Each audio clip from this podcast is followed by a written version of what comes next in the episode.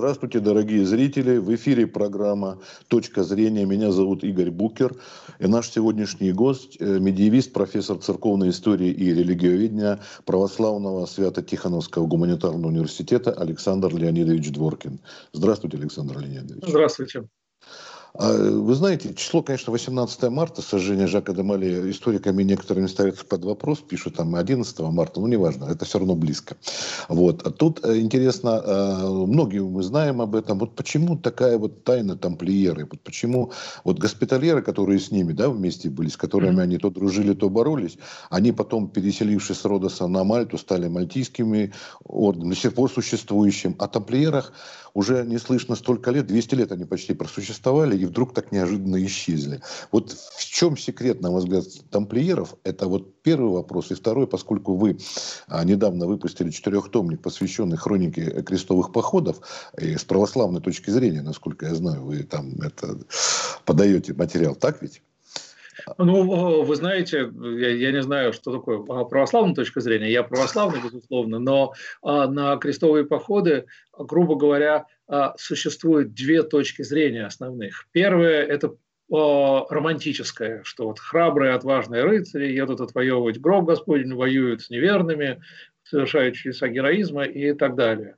Вторая точка зрения политкорректная, что это агрессия Запада против невинных мусульман, а, и вот много крови, избиений и так далее, ничем не спровоцированная агрессия. А, ну и, и в той и другой точке зрения забывают про православных. А ведь на самом деле все военные действия проходили на территории, где большинство было, населения было православным. А все крестовые походы так или иначе проходили через Византийскую империю, которая была а, столпом и теме неприступной твердыни, которая в течение долгих веков сдерживала ислам. В конце концов, они именно крестовые походы подорвали Византийскую империю. Четвертый крестовый поход предательский взял, разграбил Константинополь, учредил там свою Латинскую империю и в этом смысле разрушил всю геополитическую систему обороны. Ну, недолго, Латинская империя недолго просуществовала. 50, 57 лет она продержалась, но этого было достаточно, то есть империя была разрушена, и она уже, даже когда вернулась в Константинополь, все равно единство не было восстановлено. И, в общем, вся система геополитической защиты Европы а, от ислама была разрушена. И интересно, что крестовые походы, которые начались, а, чтобы первый был призыв – это помочь э, византийцам выбить э, тюрок, э, сельджуков из Малой Азии. Когда они закончились, то а, турки стояли уже на Дунае и готовились к штурму Будапешта, а потом и Вены. Так что, а, ну, вот это просто это не, не то, что как православная точка зрения, я историк, но это точка зрения, которая учитывает православных и учитывает геополитические реалии того времени. Нет, ну невозможно же, наверное, все-таки историку обойтись без субъективизма какого-то, да, с такой своей точки зрения. Это иначе Конечно, будет, во-первых, неинтересно, поэтому...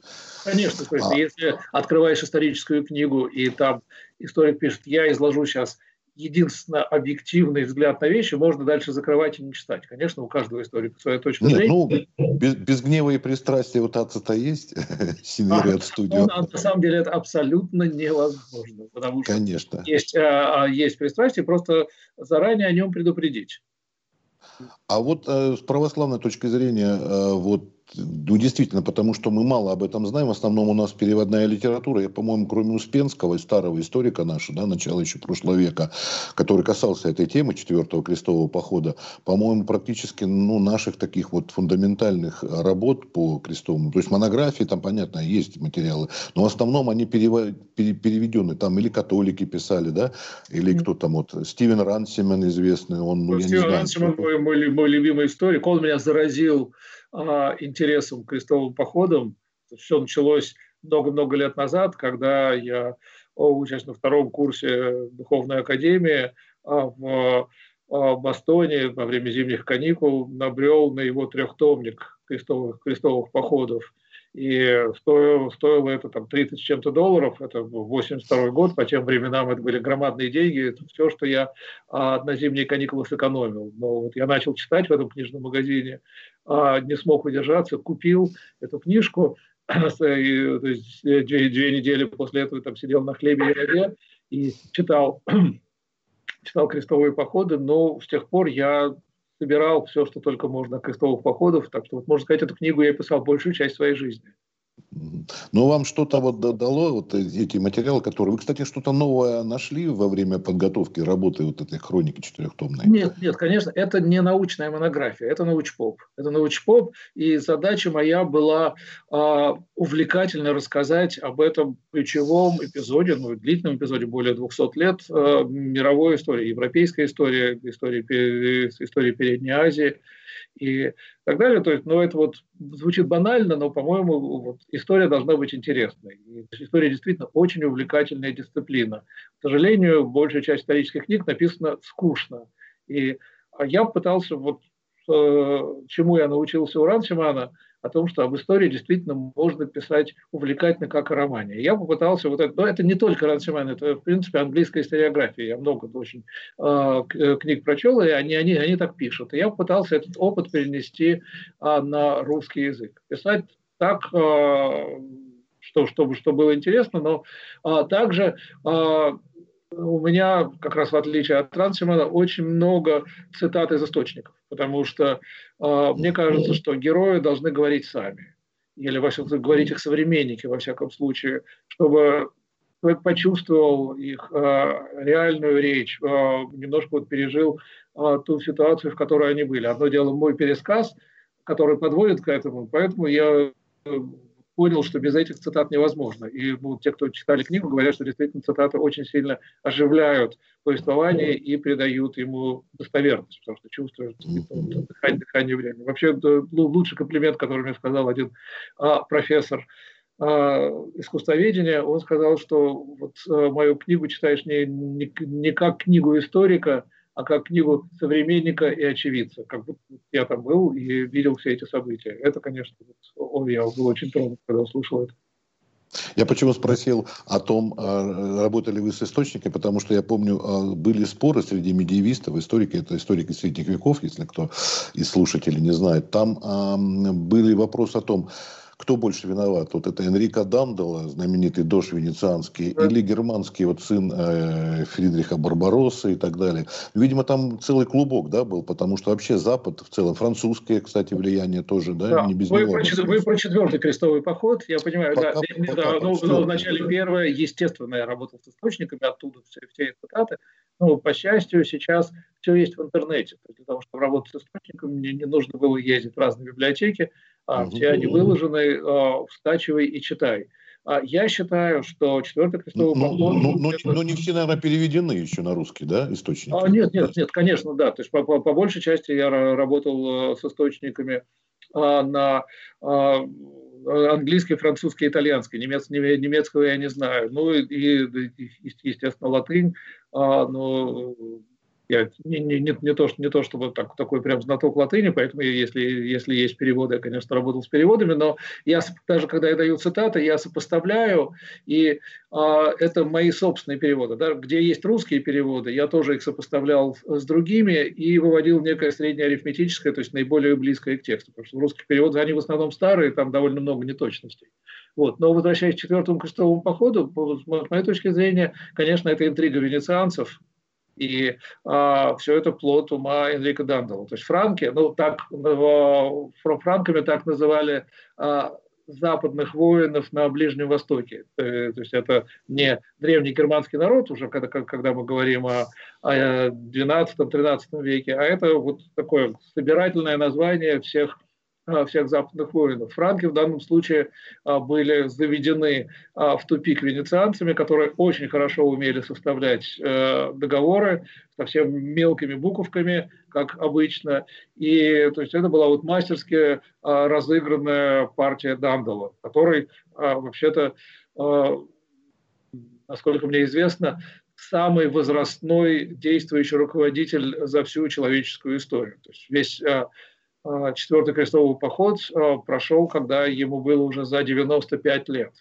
Человеку. При этом, а, при этом еще, он был слепым. Да. Еще полу, да, полуслепой там. А он вот, не кстати, полуслепой, роль... вообще слепой. Фактически да? слепой. Это, это разве не легенда, что его пытались ослепить, и он там, ну, мало. Это легенда. Это легенда, что его пытались ослепить, которую, возможно, даже он сам и распускал.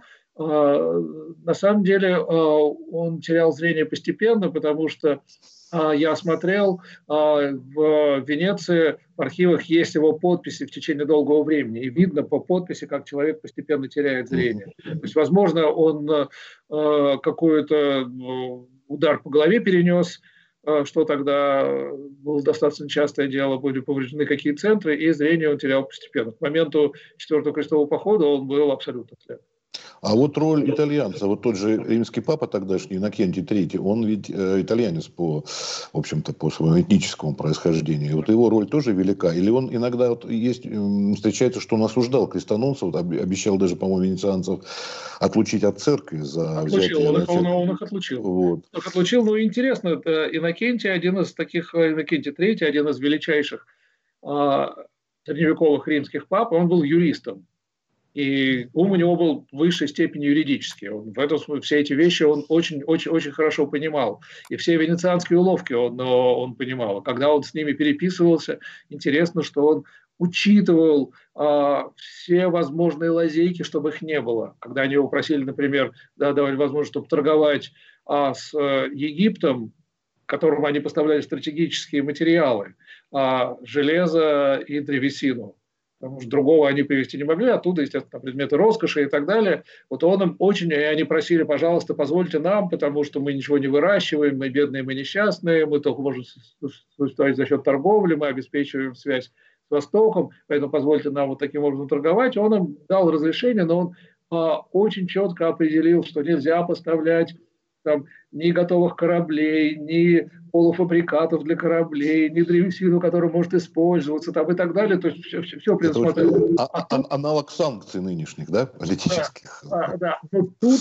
он а, что, что касается четвертого крестового похода, он им оставил лазейку. Да, он запретил им а, воевать против христиан, когда они пошли вначале на Зару, то есть крестоносцы были в полном долгу в Венеции, сидели на острове Плидо а, и э, голодали, потому что венецианцы а, прекратили поставку продовольствия, сказали, будут деньги, мы, мы, мы, мы вам заплатим, денег у них не было, потому что венецианцы заранее, заранее все предусмотрели, собралось крестоносцев меньше, чем а, они рассчитывали, то есть все, все, все было, все было раз, разыграно очень хорошо. И вот а, венецианцы в качестве пробы предложили а, первый способ а, отстрочить выплату долга, а долг был громадный. Долг был, э, был громадный, а, это 87 э, кёльнских марок серебра, а это примерно как совокупный годовой доход английской и французской короны. То есть вот чтобы отсрочить, это взять венгерский город Зару, это нынешний Задар на хорватском побережье. И когда папа услышал про это, он отлучил э, венецианцев крестоносцев э, от церкви.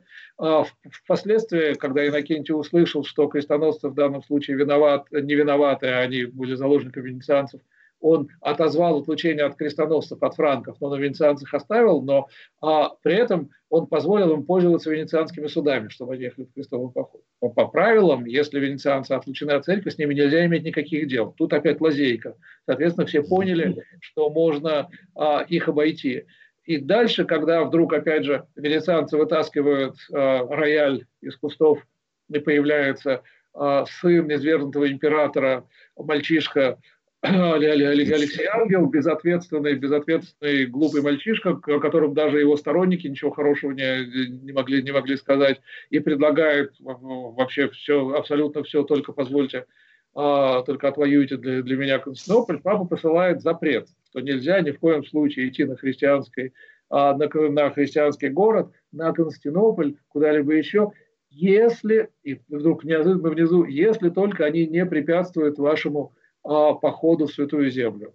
То есть он оставляет лазейку. А, а, а запрет был как папская була или каким-то другим способом? Как он юридически оформлен? А, нет, письмо. Булы по, по, по этому поводу не, не, не даются, булы, булы будут потом. Да, это, это mm. было письмо, но, а, но там была оставлена лазейка, что для юридического ума Иннокентия очевидно было, что он хорошо, хорошо это понимал. И когда Константинополь предательски был взят, разграблен, уничтожен, величайший город мира – население которого в лучшие времена было около миллиона, в то время, когда Лондон и Париж там не больше 25 тысяч, да, тогда, когда взяли крестоносцы, а, Константинополь переживал не лучшие времена, и население там, может быть, было где-то 600 тысяч, но все равно это было совершенно там несопоставимо. Великий город с городским планированием, а, с потрясающими сокровищами мирового искусства, где статуи, вот эти античные статуи стояли на, на, на улицах, где были А, всевозможные памятники архитектуры, монастыри, святыни, все это было предано огню и разрушению,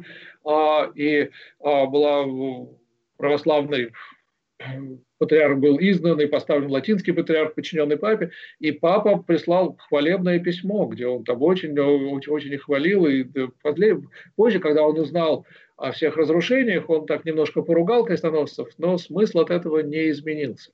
Есть, Наши предки Царьград не зря называли этот город Царьград. Не то, что Константин еще построил, вообще величайший город, красивейший город, да, той эпохи. Единственный город. Единственный даже. Город тогда, тогдашнего мира, центр цивилизации.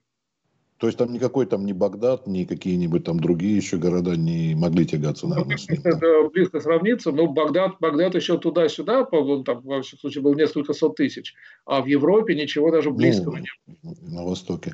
А вот, кстати сказать, насколько велика тут роль, потому что уже разделение э, православия и католичества речь прошла с 1054 года, как мы условно о, считаем о, эту дату. О, это вот я с этим категорически не согласен. 1054 а год это вообще ну, условно, никакая, это вообще никакая не дата, это срыв одной из попыток примирения. А, строго говоря, ну, да. разделение, а, первый такой вот серьезный шаг это 1009 год, 1009, когда римский папа Сергий IV впервые ставил символ веры Филиоквы. То есть это а, добавку, а, которая говорит, что Святой, Святой Дух исходит от Отца и от Сына. И от Сына Филиоква. И с этого момента, то есть первоначально в символе веры, который был составлен а, Первым и Вторым Вселенскими соборами, этого не было. С этого момента римский папа не поминается в Константинополе. В 1054 году был срыв одной из попыток примирения, не больше. Но вот один из моих тезисов, который я защищаю в этой книге в том числе, это то, что нет даты разделения церквей, нет четкой даты это процесс. Это процесс, который э, шел длительное время, и но это примерно, знаете, как вот невозможно определить, в какой момент человек умер. Когда? Когда сердце остановилось, но сердце еще можно перезапустить. Когда дыхание прекратилось, дыхание тоже можно перезапустить. Когда э, умерла кора головного мозга, но человека можно подключить к аппаратам, и какое-то существование все-таки э, все продолжится. Но вот когда череп в руках держишь, уже очевидно, что это некая точка невозврата. И вот эта вот точка невозврата, череп в руках, послужил четвертый крестовый поход. С этого момента разделение церквей действительно вошло в народное сознание. И что бы потом не обещали за э, римские папы и так далее, на Востоке им больше не верили. На Востоке очень хорошо увидели, что такое настоящее ну, Александр Леонидович, я прекрасно помню, когда мы э, готовились, еще готовились к э, тому, чтобы отмечать еще в Советском Союзе даже тысячелетие крещения Руси, историки многие говорили, что это не дата конкретная, это тоже процесс, растянутый во времени. Крещение не произошло одномоментно. Вот бах, 13 там такого-то числа мы приняли. вот. Это вот взятие штурмом города, можно сказать, а принятие христианства в один день всей страной, может быть, князь и дружина приняли, но не... Да, именно, именно это э, отсчет идет, отсчет идет оттуда. Но в данном случае, да, это тысячелетие крещения князя, князя, князя Владимира и его дружины, да, ну и дальше киевского крещения – но, конечно, это был процесс, который, который тоже был. А вот э, этот процесс против э, православных патриархов или церкви, я уж не знаю, как точнее выразиться, еще, по-моему, Карл Великий, которого Шарлемань французы называют, он еще, по-моему, запускал, да? Или, по крайней мере, способствовал тому, чтобы... Ну, Карл стал первым человеком, который был коронован на Западе на Рождество 800 года. А, он э, защитил, защитил папство, он, он пришел, пришел в Рим по, по, по просьбе пап для того, чтобы разобраться там с итальянскими разными скандалами. И э, как награда за это он был коронован э, императором. А поскольку на востоке императрицы была женщина в Константинополе, то есть римские императоры сидели в Константинополе, Римская империя продолжалась.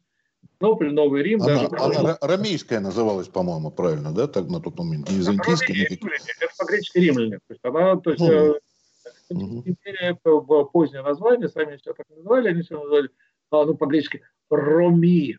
Роми значит, значит римляне. Империя, империя, империя была римская, ну, это Роми, а в русском произношении Ромеи, да.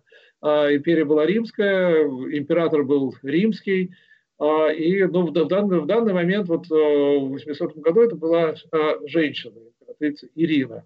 И поскольку это было так беспрецедентно, то Карл заявил, что женщина, она вообще не может быть императором, и поэтому вот единственный император я. Это, конечно, одна тоже из таких серьезных ступенечек по пути к расколу, но на самом деле а, не основная, потому что все-таки а, основной нужно смотреть не в пертурбациях, пертурбациях светской власти, угу. а, но в постепенном росте самомнения папства. Угу. Ну хорошо, мы тогда от этого немножко отойдем уже ближе к теме, которая у нас была сегодня объявлена. Но последний э, вопрос касается четвертого похода и взятия Константинополя, а роль самих и э, вот, скажем, Базилевса этого Константинопольского и вообще, э, потому что я знаю, там были ведь и погромы жестокие, мало того, что крестоносцы, еврейские погромы они устраивали, да, в основном, когда еще с первого похода, по-моему, это было. А вот по поводу, по против венецианцев очень много э, было таких вот тоже главки их громили и так далее. Ну, масса было своих э, таких негативных со стороны именно вот э, этого Царьграда, Константинополя э, про, проявлений. А, негатив был, но нужно учитывать, что к, к тому времени а, империя переживала жестокий кризис. Она не раз переживала кризис и всякий раз а, возрождалась вновь. За ее тысячестолетнюю историю да. всякое, всякое бывало.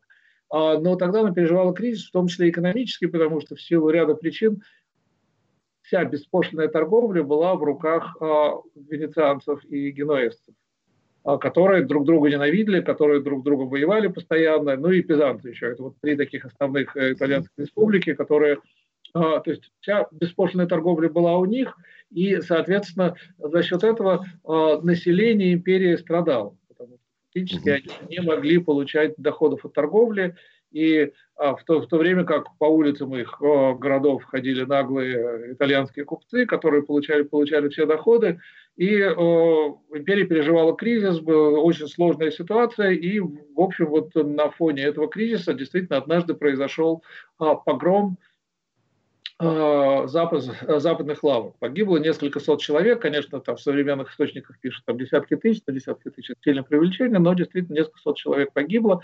А, венецианцы должны были бежать, а, купцы бежать из Константинополя, а, но потом порядок был восстановлен, соответственно, договоры старые возобновлены, кабальные по отношению к Византии, и они все, они все вернулись. Но, конечно, венецианцы поняли, да, что это знаете, если что может еще произойти, от этого их торговля пострадает, и поэтому я не думаю, что у них была первоначальная задача действительно разрушить Константинополь, но идея была поставить там своего императора, свою марионетку, который позволил бы им главное. А главное это был доступ к торговле через Черное море, который был до этого времени при всех кабальных условиях, но этот, а, вот, э, вот этот вот регион был закрыт для западных купцов. А это богатейшая торговля.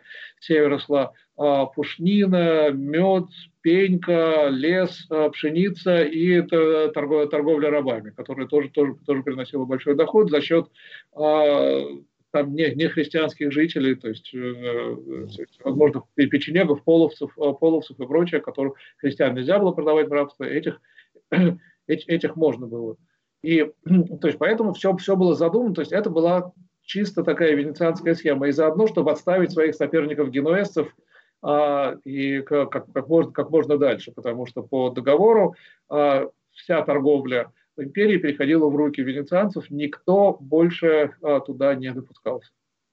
Кстати, галический князь Роман Мстиславич около 1200 года, незадолго до разграбления, он половцев помогал отгонять от византийских границ. То есть наша история тесно связана.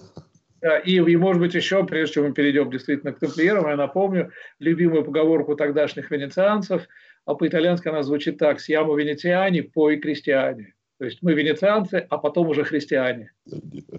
Хорошо, да, вы в своей книге пишете и о тамплиерах, а вот поэтому мы и переходим. И, кстати, хочу начать, тут э, есть такая небольшая, может быть, сказать, можно даже большая мистика или э, цифровая. Э, девять человек вместе с Гуго де Пьеном, который э, считается основателем да, ордена тамплиеров, и вот через 200 лет, значит, когда последнего тамплиера, великого магистра, его постом стали называть, просто был магистр, он был, в общем-то, жертвой, полжертвой французского короля Филиппа IV, четверка, и Климента V, 4 плюс 5 тоже 9. И вот на этой сакральной цифре 9 некоторые тоже вот, что тут получается. Хотя Климент V был, в общем-то, марионетка, креатура французского короля Филиппа Красивого. Вот, поэтому, ну, расскажите, пожалуйста, что мы должны знать о ну, у нас а, тот вопрос, который вы начали, почему именно тамплиеры, почему не госпитальеры? Да. А, ну, прежде всего, потому что Жак де Моле а, был а, храбрым рыцарем, но очень плохим дипломатом и плохим управляющим. А, на самом деле мало кто знает, но уже после того, как крестоносцы были выбиты со Святой Земли, после того, как пала Акра в 1190 тысяч, прошу прощения, 1293 году. А, через пять лет после этого Жак де Мале организовал а, атаку на Иерусалим, когда он с группой рыцарей высадился на палестинском берегу, лихим марш-броском проскакал до Иерусалима, сходу захватил город. Ну, его сложно было не захватить, потому что крепостных стен не было, город был в запустении. Ну и дальше, а дальше что? А дальше он понимал, что город не удержать, Поэтому отслужили мессу в храме Гроб Господня и вернулись назад, сели на корабли и уплыли, уплыли назад. То есть это вот с одной стороны такая безрассудная отвага, с другой стороны, вот да, с одной стороны отвага, с другой стороны безрассудная. Потому что, на Кипр они уплыли, да? А, они, они уплыли на Кипр, да, там была их штаб, штаб-квартира, их а, и госпитальеров тоже. Ну и Тевтонский орден, Третий орден. Святой Марии. Да, да. Э, штаб-квартира была в Венеции, они быстро перепрофилировались, ну, переехали. А, на, на язычников балтийских пошли тевтоны. Да, да. А, что касается госпитальеров, они поняли, что на Кипре им особо никто не рад, и они да, придумали захват э, византийского Родоса, что было превознесено как а, великая победа над неверными, хотя захватили они православный, православный остров, и там основали свою штаб-квартиру. Но по меньшей мере их существование было оправдано. Они были на передовом фронте борьбы с неверными, оттуда они совершали набеги и так далее. А Жак де Моле сказал, нам этого не надо, мы будем в Европе действовать. Таким образом, а, в сознании людей основной принцип, а, ради чего существует орден, был утрачен. Как? Орден существует ради защиты от неверных, ради борьбы с неверными, это монахи, рыцари и так далее, а тут они сидят, занимаются денежными делами, потому что орден был самый богатый, он был богаче госпитальеров, и он действительно преуспел в банковских делах. То есть он был кредитором а не только Европы, но всего Ближнего Востока. Они имели дело с мусульманами, и для этого нужно было поддерживать отношения, для этого нужно было изучать язык, знать их обычаи, религию и так далее. И все это, естественно, порождало определенные слухи. А, более того, а, ну, да, господа э, тамплиеры, храмовники были известны своей там, невероятной храбростью в бою и так далее, но также своей секретностью. Ну, понятно, банковские дела, они не терпят оглашения, поэтому секреты нужно держать. Понятно также, что э, в таком э, в любом закрытом сообществе есть определенные правила приема они всегда были, есть и будут, это, это, это неизбежно, потому что им нужно понять, что своему человеку можешь верить.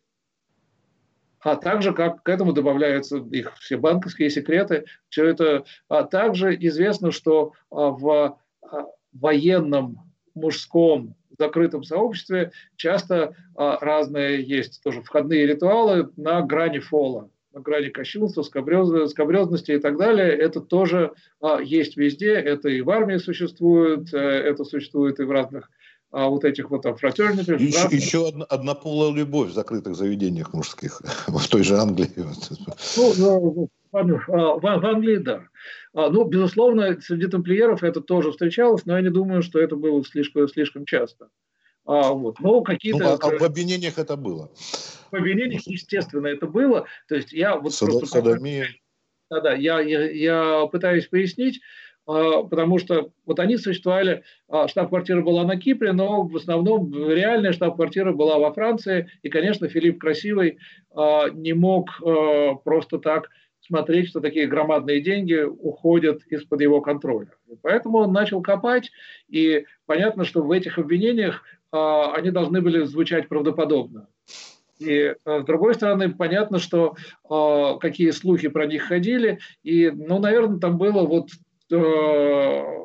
какие, что, что-то такое было, но, конечно, так даже близко не в тех масштабах, что было придумано. То есть все это было раздуто, основано на показаниях четырех отрекшихся, это уже давно ушедших из ордена отрекшихся тамплиеров, и вот это вот, вот эти все были выключены, что там страшные ритуалы с кощунством, с отречением от Христа, поклонением там э, э, голове Бафомета, э, поцелуями ниже пояса, что потом это переходит в свальный грех и так далее. Ну, в общем, об, обыч, обычное стандартное обвинение, которое вот там, на простой народ способно... А вот предложение об объединении, которое отверг Демале э, с госпитальерами, он его там, говорят одни историки о том, что, дескать, это была его ошибка, или изначально было рассчитано на то, что он откажется, уже чувствовал, что вряд ли он пойдет на это? Ну, понятно, понятно было, что он никогда не пойдет. Он э, как раз из-за этого, он, первый раз он приехал в 1306 году, после этого предложения, когда пошли слухи, он приехал во, во Францию, потребовал а, у папы Климента V объяснений, публичного разбирательства. Папа сказал, да нет, что вы, вообще ничего, мы вас очень ценим. Он поехал в Париж, там по высшему разряду Филипп Красивый принял, который очень хорошо умел скрывать свои чувства. В это время уже была, шла подготовка к тому самому дню X, когда все тамплиеры были арестованы в октябре 1307 года, что было проведено безупречно в течение буквально ну, не день, но Это... несколько Пятница 13, откуда пятница 13 пошло? Как раз 13 октября. Ну, на самом деле было, было, было не 13, а было плюс-минус несколько дней, но тем не менее в том мире, где не было а, ни WhatsApp, ни интернета, ни даже телефона и, и телеграфа, а провести всю операцию там, действительно в, скажем, в пределах где-то пяти, пяти дней, это было неслыханно эффективно. Нет, да. ну, наверное, только ры- рыцари, потому что там же были, кроме самих э, рыцарей-храмовников, были же просто, э, которые там служки у них были, там слуги ну, и прочее. Большая часть была арестована служек. Рыцарей было мало. Конечно, то есть просто вламывались в их дома и э, забирали всех почастую то, в, в том-то и дело. Сами, самих рыцарей было всего несколько, несколько сот, э, сот человек. А, там, а там... вот не, не ошибку ли он допустил, что он во Францию перешел? Потому Климент Пятый тоже там в Авиньоне где-то рядом находился уже сколько, они почти сколько-то десятилетий да, были. Не в Риме, римские папы не назывались да. римскими, а это самое, и он туда же. И, в общем-то, он там... Это, это, это результат эпической борьбы римских пап с э, германскими императорами династии Гогенштауфенов когда они приложили все силы для того, чтобы с ними, с ними бороться, действительно победили их, но а, просмотрели рост национальных государств. И, в общем, после этого а, Филипп Красивый взял, взял, взял их голым, голым, голыми руками, и действительно Климент V стал первым римским папой, который там, ну, ну вначале, вначале был там, в Леоне, и все, там искал себе место, и в конце концов поселился в Авиньоне, который технически не был Францией он был а, по, по, по, другую, по другую сторону Роны. А, но фактически, конечно, он был а, под, под абсолютным контролем француз, французских королей. Ну, да, но, это, но это, наверное, ошибка была, что Демале все-таки туда сунулся. Если бы он был на территории Священной Римской империи или куда-нибудь там другие места, он, наверное, может быть, тот же да, Кипр.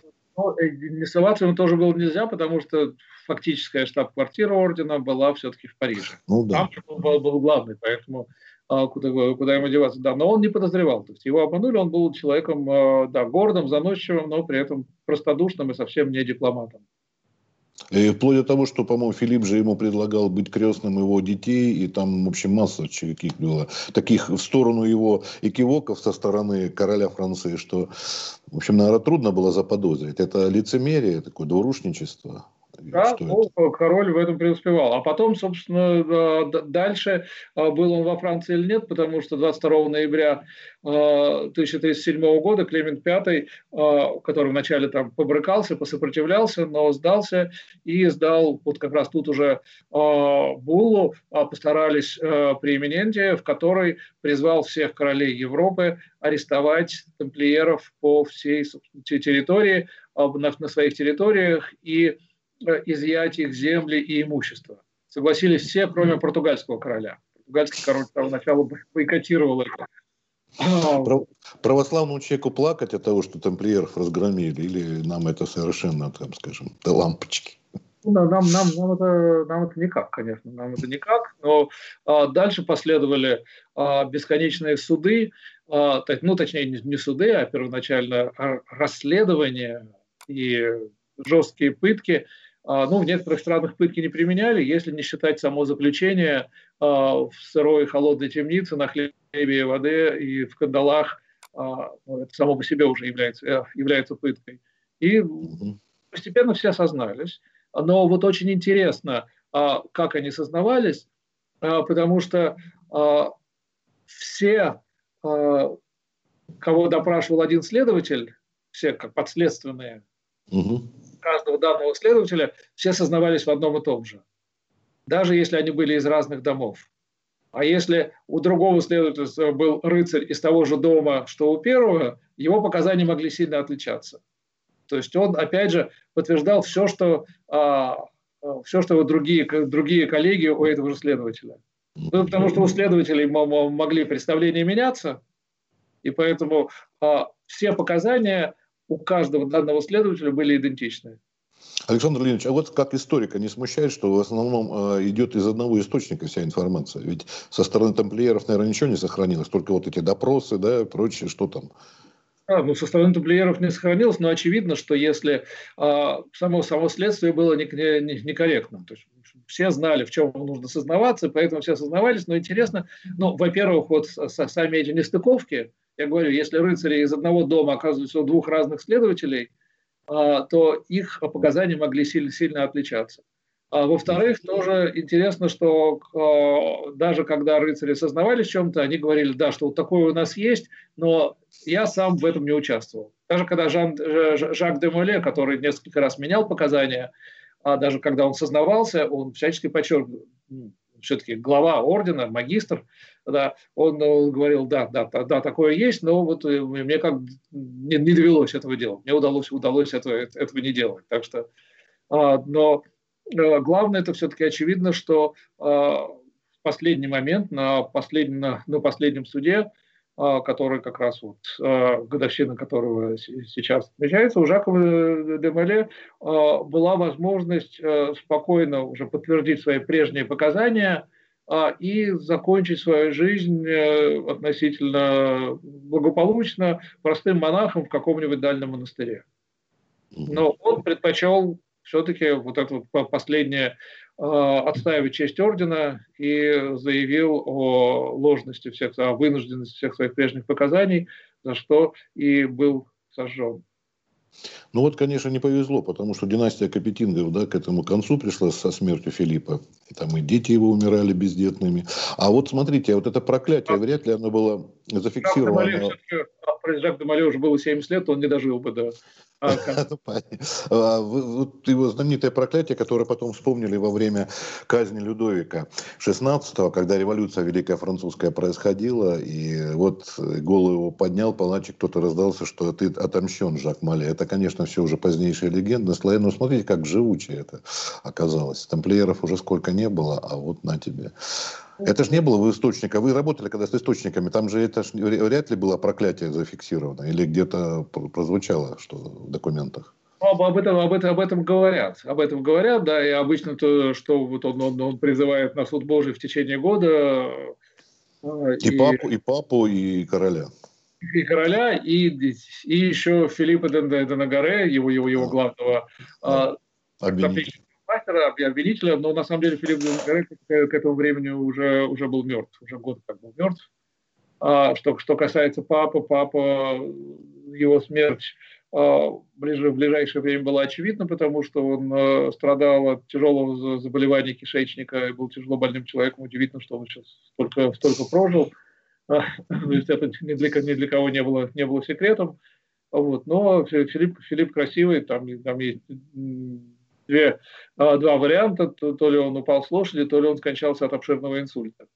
Ну, действительно, действительно в течение а, меньше, чем через год. Папа-то скончался через месяц после сожжения Жак, Жака Демаре, Филипп в ноябре. Это... Я, все, я все-таки думаю, что, говорю, секрет тамплиеров он и остается. Конечно, может быть, это и здорово, что мы не можем его раскрыть, почему вот так их привлекает. Ведь, согласитесь, даже те ордена, которые остались, вот тот же Мальтийский орден, он, правда, уже другой, да? Занимаются уже другие у него цели, наверное, другой устав даже у него. Но, тем не менее, который вместе с ним был госпитальер, другие, тевтонские, там, прочие ордена, немецкий орден. А вот э, тамплиеры, тамплиеры, вот Тут ну, а, во-первых, потому что они были э, достаточно засекречены, во-вторых, потому что их так уничтожили. И, конечно, а, все уже в новое время, то, нет, потом их уничтожили, и, в общем, это все сошло на нет. Только уже в новое время оккультисты разных мастей начали а, действительно а, искать какое-то преемство, и потому что им, им ну, нужно было а, найти каких-то своих предшественников в прошлом, и тамплиеры под это дело подходили. Но я могу сказать настоящий секрет тамплиеров. Да. А, дело в том, что а, кип, э, кипрский король, а, когда ему пришло а, распоряжение арестовать тамплиеров, он дал им несколько дней на подготовку. Угу. И за это время они, а на Кипре была штаб-квартира, как, э, как мы помним, за это время они так хитро запрятали свои сокровища, что их до сих пор никто не нашел. Где-то они там есть на Кипре. Вот это вот, это вот секрет. Думайте на Кипре, может быть, в другом месте. Все-таки остров перерыть. Там, где база Великобритании, да? Туда не проникнешь. А вот э, смотрите, действительно, в других же странах они остались, кроме Франции, ну, или территория, где была подконтрольна королю Филиппа Французского. Нет, они остались только в Португалии, а во всех остальных странах они были уничтожены, и угу. было велено, что их земли и недвижимость передать госпитальерам – за вычетом тех денег, которые короли возьмут себе за те расходы, которые они понесли. Так что, в общем, госпитальеров досталось не так много. Остались они только в Португалии, где сохранился mm-hmm. даже их, сохранился штаб-квартира в замке Тамар, а, только они были переименованы в Орден Христа. Mm-hmm. Ну, в общем-то, собственно, каким-то образом потомки остались, хотя да, по другими названиями, ну, так уже. Спасибо большое за беседу, Вот. Надеюсь, что мы еще какой-нибудь найдем повод поговорить. Не только такой печальный, как сожжение на костре, может, что-нибудь более светлое. Вы вообще как, на темы какие больше любите беседы? Я знаю, что вы еще и сектантством вот, ну, занимаетесь. Проверением, да. Вот, так что, может быть, если вы, не, если, если вы не против, то мы с вами обсудим тему. Хорошо, да, но да, да, если что, вот у меня как раз э, из-за ковида книга вышла несколько месяцев назад, но из-за ковида э, угу. все презентации были отложены, а вот сейчас 29 э, чего, чего у нас сейчас марта, 29 марта, марта первая, э, первая презентация как раз э, этих э, моих... Хроники, да походов. Да, с очень длинным названием, это мы сокращенно говорим хроники. Да, полностью, полностью она называется «Хроники крестовых походов франкских пилигримов э, в заморские земли и сопутствующих событий» в изложении Александра Дворкина. Такое стилизованное ну, название. Стилизованное под хроники, действительно, тогда любили такие пространные, да?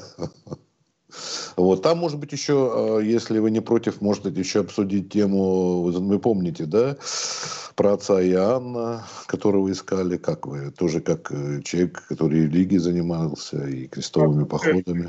Пресвитер Иоанна, который... Пресвитер Иоанна. Это давняя легенда, да, конечно, можно будет обсудить. Можно будет. Хорошо, спасибо большое еще раз за беседу. Всего доброго, не болейте. И удачной вам презентации вашего четырехтомника. Если что, тогда в, этой, э, там, в описании ссылка на презентацию будет, и пусть э, желающие тогда. Да, да, да, обязательно. Вот. И потом вот с вами Анжела тоже. Хорошо, всего доброго. До свидания.